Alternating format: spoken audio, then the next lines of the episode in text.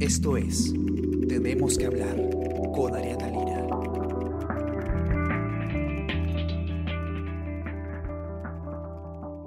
Hola a todos, ¿cómo están? Buenos días. Está con ustedes Ariana Lira y hoy tenemos que hablar de transporte público en la pandemia. Ya está eh, reactivándose la economía, eh, ya hay muchas actividades que, pueden funcionar. ¿Y, ¿Y qué va a pasar? ¿Qué va a pasar eh, cuando los trabajadores, una vez levantada la cuarentena, tengan que ir a trabajar en transporte público? El transporte público en el Perú, como todos sabemos, es un punto de aglomeración casi asegurado.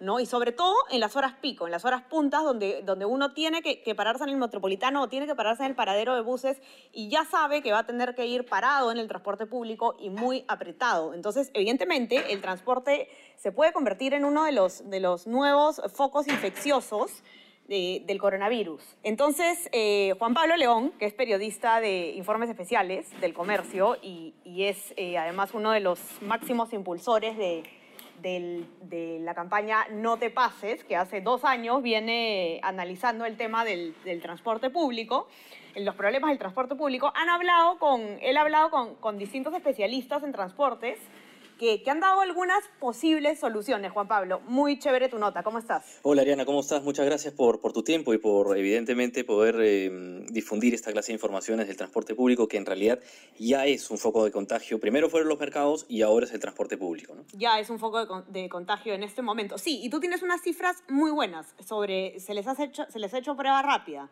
¿No? a personas que han utilizado el transporte público. Cuéntanos esas cifras. Sí, bueno, el, la Autoridad del Transporte ha analizado, ha hecho pruebas rápidas en algunos puntos estratégicos de la ciudad de Lima y Callao para más o menos uh -huh. eh, conocer un panorama de lo que ocurre en el transporte público y la verdad las, las cifras son de, de, impactantes, yo diría. En la estación Bayobar yeah. de la línea 1 del metro de Lima, de 149 pasajeros que pasaron la prueba rápida, 73 resultaron positivos, o sea, la mitad. La mitad. La mitad. En el cruce de las avenidas uh -huh. Angamos con Tomás Marzano, eso creo que es Surquillo, 49 pasajeros arrojaron positivo de 148 pruebas. Entonces, eh, eh, ya, ya las cifras lo demuestran, el transporte público es un foco de contagio y este es el momento en el que las autoridades tienen que decidir cómo descongestionar la ciudad, porque al descongestionar la ciudad automáticamente estás eh, logrando un distanciamiento en el transporte público y en los paraderos.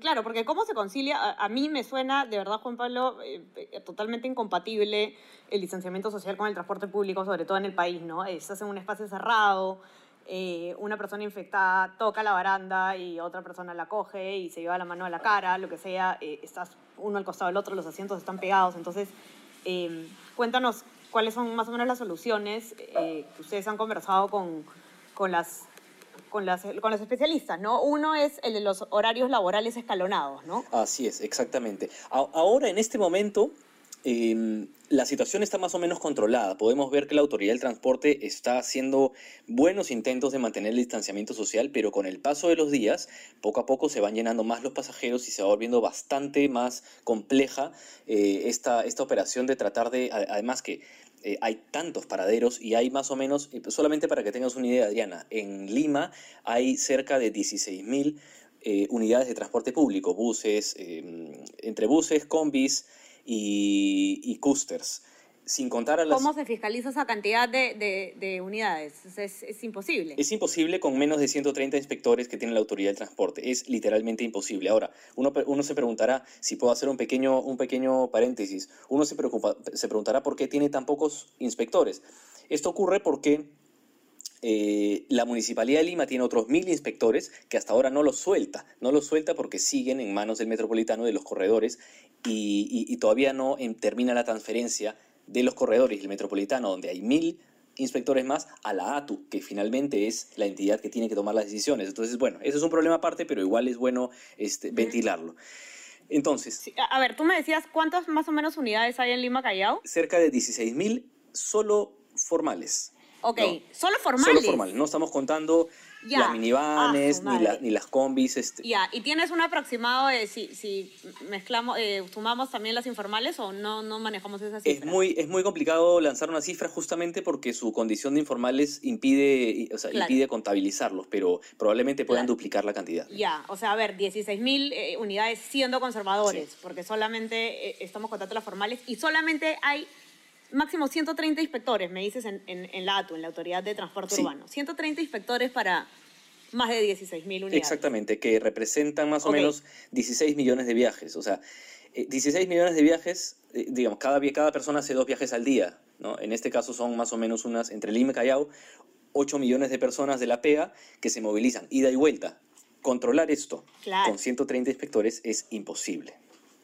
Ok, entonces la solución tiene que ir por otro lado, ¿no? Así es. Hemos, hemos, hemos podido recoger opiniones de especialistas en, en materia de transporte, pero también soluciones de, mm, digamos, experiencia extranjera.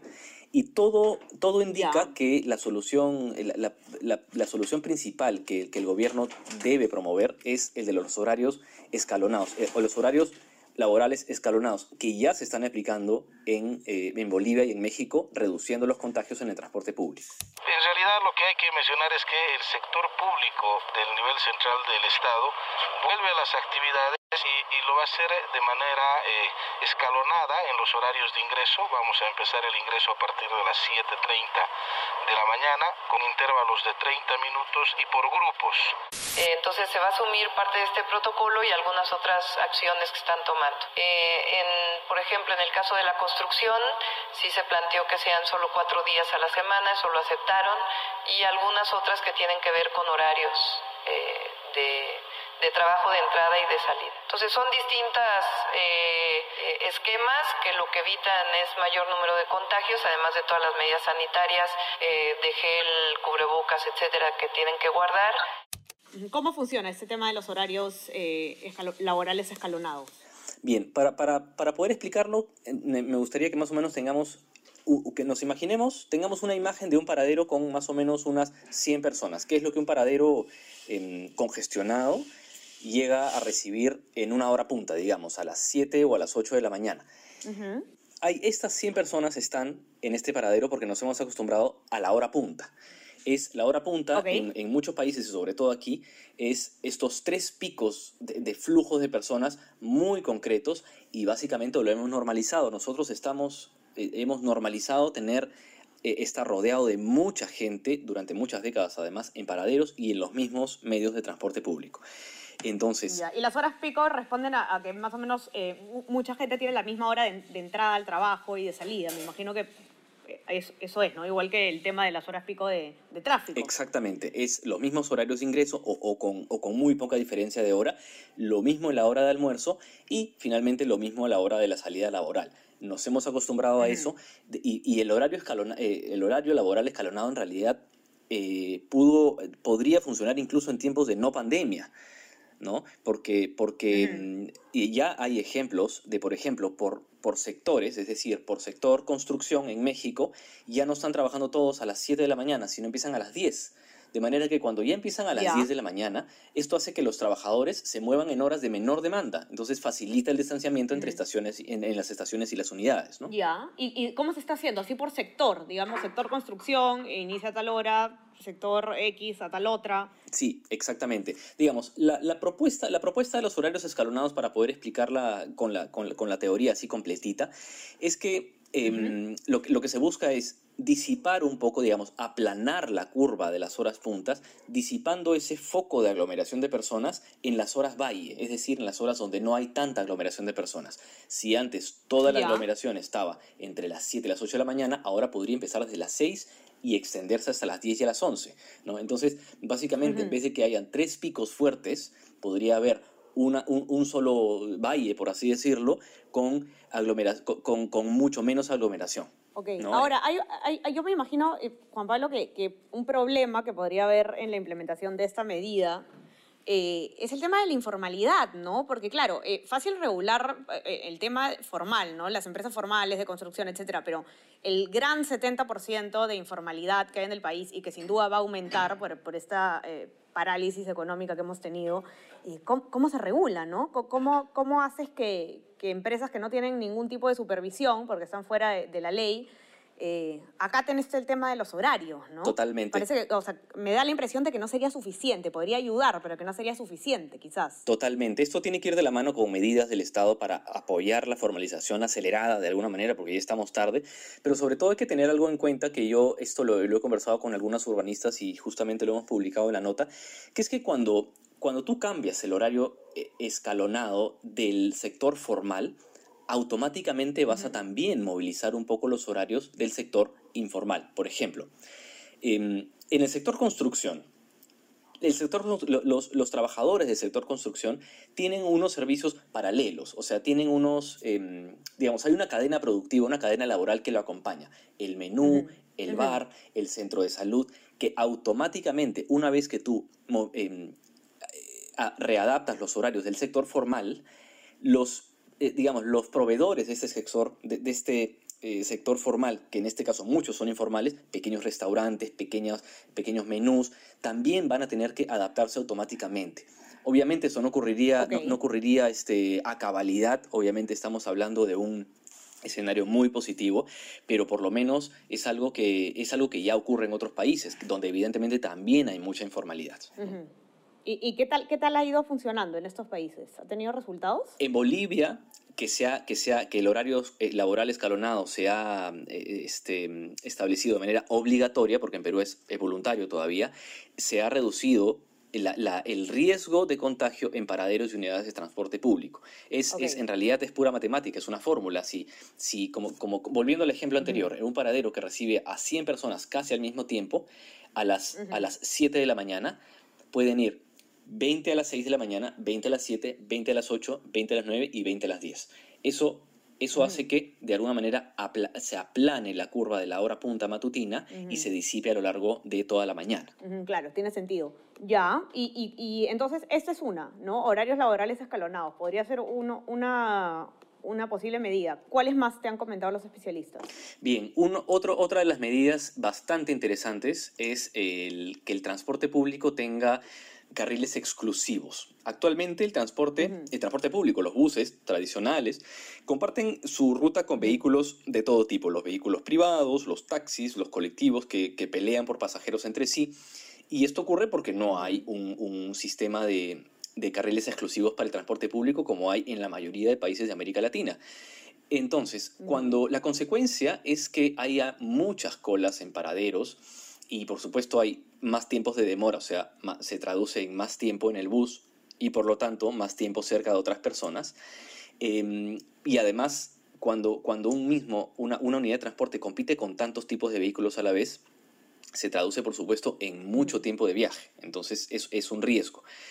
¿Por qué nunca hemos tenido carriles exclusivos? Me parece que solamente tenemos en dos o tres rutas de los corredores complementarios y en, y en tramos muy cortos pero es algo que la Autoridad de Transporte ya tiene que implementar. Se supone, antes de la pandemia, prometió la Autoridad de Transporte que en el primer trimestre del, 2020 iba ya a tener eh, todos los corredores un transporte público, un, perdón, un, un corredor exclusivo para transporte público. Un carril. Por supuesto. Y esto es muy, muy interesante porque además, eh, sobre todo con el tema de los tiempos. Un, vamos a ver, el corredor rojo, por ejemplo, que es el que va todo Javier Prado desde Ceres hasta Ate, em, generalmente se demora en hora punta en hacer, em, o sea, cruza toda la Javier Prado en más o menos 2 horas y 15 minutos. Esto según la misma asociación de los corredores complementarios. Si le pones un carril exclusivo, permitiría recorrer esta misma ruta en una hora y 10 minutos, es decir, la mitad, la mitad de tiempo, ¿no?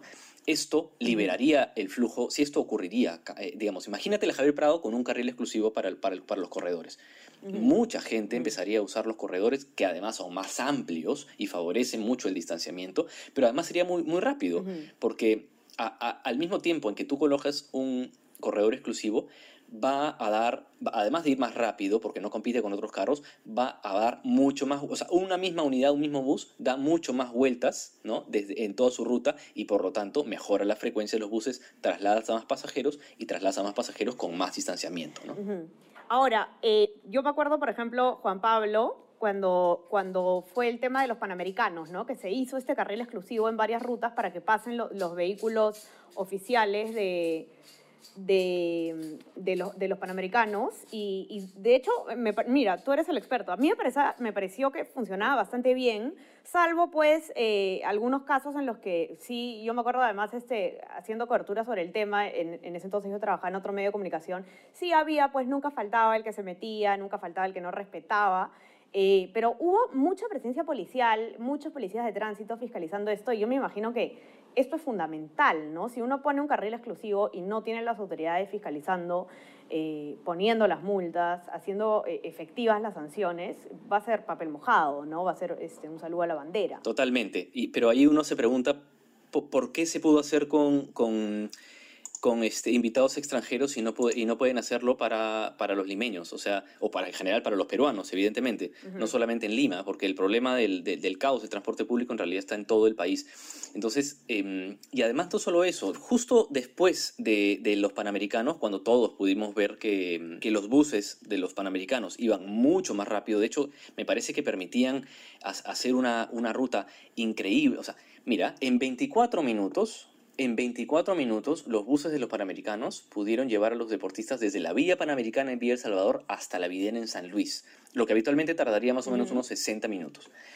Y, por esos días también por los Panamericanos, también se les hizo un carril exclusivo a las delegaciones del, River Plate y del Flamengo, no sé, si me, no sé si te acuerdas, eso fue el año pasado, que tenían que llegar hasta el Monumental y, eh, les demoraba 35 minutos llegar a hacer toda la avenida Javier Prado y separador industrial. Por supuesto con seguridad y con la policía que resguardaba estos buses para evitar que los carros se metan en los carriles, pero uno dice, ¿por, ¿por qué no hacerlo para los miles de limeños que pasan horas atorados en el tráfico, limeños y peruanos? Entonces es... Ok, entonces es, una o sea, es factible. Totalmente factible, pero además necesario. Eh, y, hay una cosa que, tenemos que tomar en cuenta, y esto eh, según la experiencia extranjera también, cuando tú colocas un carril exclusivo para los buses de transporte, que además son buses grandes en los que uno viaja eh, un poco menos apretado, automáticamente baja la demanda de los colectivos informales. Entonces, los pasajeros que están en los paraderos ven que los ah, colectivos están, siguen atorados en el tráfico y ven que los buses grandes pasan y pasan y pasan con una frecuencia mucho más veloz en su propio carril, evidentemente ya no voy a tomar un, colectivo. Primero porque me contagio, segundo porque está atorado en el tráfico y tercero porque prefiero darle la plata a un transporte formal que a un informal. ¿no? Entonces, ahora, ¿por qué no se ha hecho? Yo no tengo idea qué tantos intereses. Bueno, sí tengo alguna idea de los intereses que tienen algunos algunas personas em, de, de, las altas esferas de la política. Bueno, ya hemos visto lo, que ha pasado en el Congreso. Con el tema de los colectivos. Con el tema de los colectivos. Pero, pero bueno, este no es el momento para, para poder criticar eso, pero efectivamente, que no se haya hecho me parece pues imperdonable en tanto tiempo, ¿no? Bueno, eh, y entonces eso es, eso es una segunda, ¿no? Tú me decías, primero el tema de los horarios laborales escalonados, después el tema del de los carriles exclusivos para el transporte público y eh, el tercer tema sería el transporte eh, personal en empresas. El, claro, el transporte de las empresas, ¿no? ¿Cómo, ¿Cómo, iría eso más o menos? Esto realmente ha sido totalmente nuevo para mí. Yo no, yo no había... Es, es una idea que la tuvo em, Alonso Cárdenas. Él es especialista en eh, políticas públicas y docente, además de la católica, que él me mencionó una, una, idea, la verdad, genial. Él, él, habla, él propone exigir que las 500 empresas más grandes del país se hagan cargo del propio servicio de transporte para todo su personal. ¿no? Entonces, él pone un ejemplo muy interesante. Eh, el Banco de Crédito, por ejemplo, dice en su propio portal web que cuenta con 30.000 trabajadores. 30.000 trabajadores que en este momento, un gran porcentaje, ocupa un asiento o un espacio en los buses de transporte público. Si por norma se les obliga a esos trabajadores a ir o en el transporte privado de la empresa, o caminando, o en bicicleta, automáticamente se va a reducir la demanda de usuarios del transporte público y, eso evidentemente va a repercutir en, en, el distanciamiento de las personas. Entonces, eh, em, hay que tomar en cuenta algo, las, los estos trabajadores ya gastan su plata en transporte.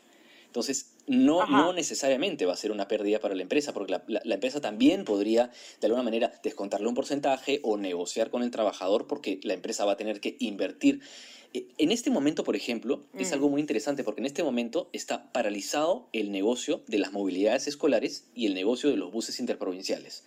¿Por qué Claro, no? o sea, de cierta forma podría, podría reactivar agarrando por ahí esa parte del sector, ¿no? Al- al- Alquilándoles los, los buses, las, las cruisers, etcétera. Por supuesto, mi- mientras estas empresas grandes tengan que, tengan que ya este, adquirir su propia flota, ¿no? Soluciones hay, Claro. ¿no? Y por eso es que nosotros en la campaña No te pases buscamos experiencia extranjera y exprimimos la experiencia de otros, de otros este, especialistas porque digamos, el tiempo ya corre, el tiempo se acaba y los buses se Mm, van llenando. Claro. Ahora, el problema que yo veo, por ejemplo, en, en esta alternativa es que, eh, sin duda, eh, el- como está ahorita el tema económico, ¿no? Eh, de- definitivamente está siendo difícil para las empresas. es- estamos viendo muchos despidos, muchos eh, ceses, suspensión perfecta de labores, etcétera.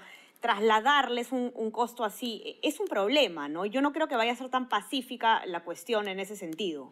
¿No? Yo creo que si se propone va, va a ser un problema, eh, pero bueno, como dices tú, eh, se podría ver alguna solución, ¿no? Sí. Eh, o quizás algún incentivo, algún incentivo tributario para que las empresas lo puedan hacer, qué sé yo. Sí, exacto. Además, ya hay, una, ya hay una inyección de dinero a las empresas que están ahorita en pérdida, pero además, si nosotros comunicamos los beneficios que va a obtener la empresa, que además va a ser una empresa con trabajadores con menos riesgos de contagio.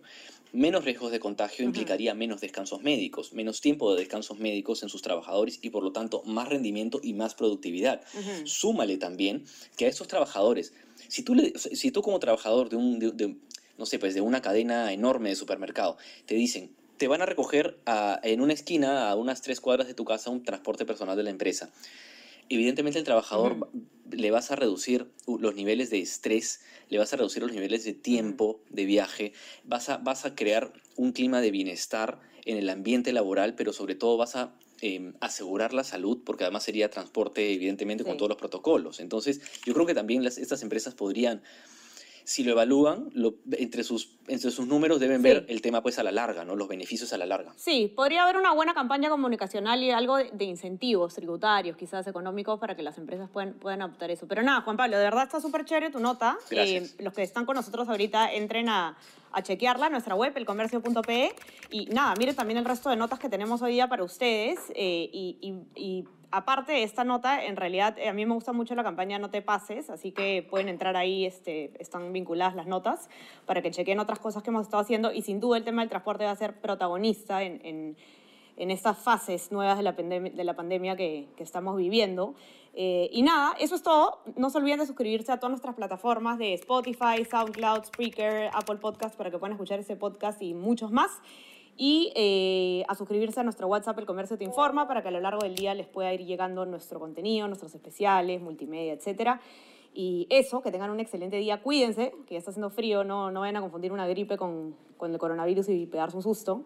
Y nada, Juan Pablo, un abrazo para ti también. Lindo conversar contigo. Un abrazote para, para todos. Cuídense, gracias. Conversamos. Chao, chao.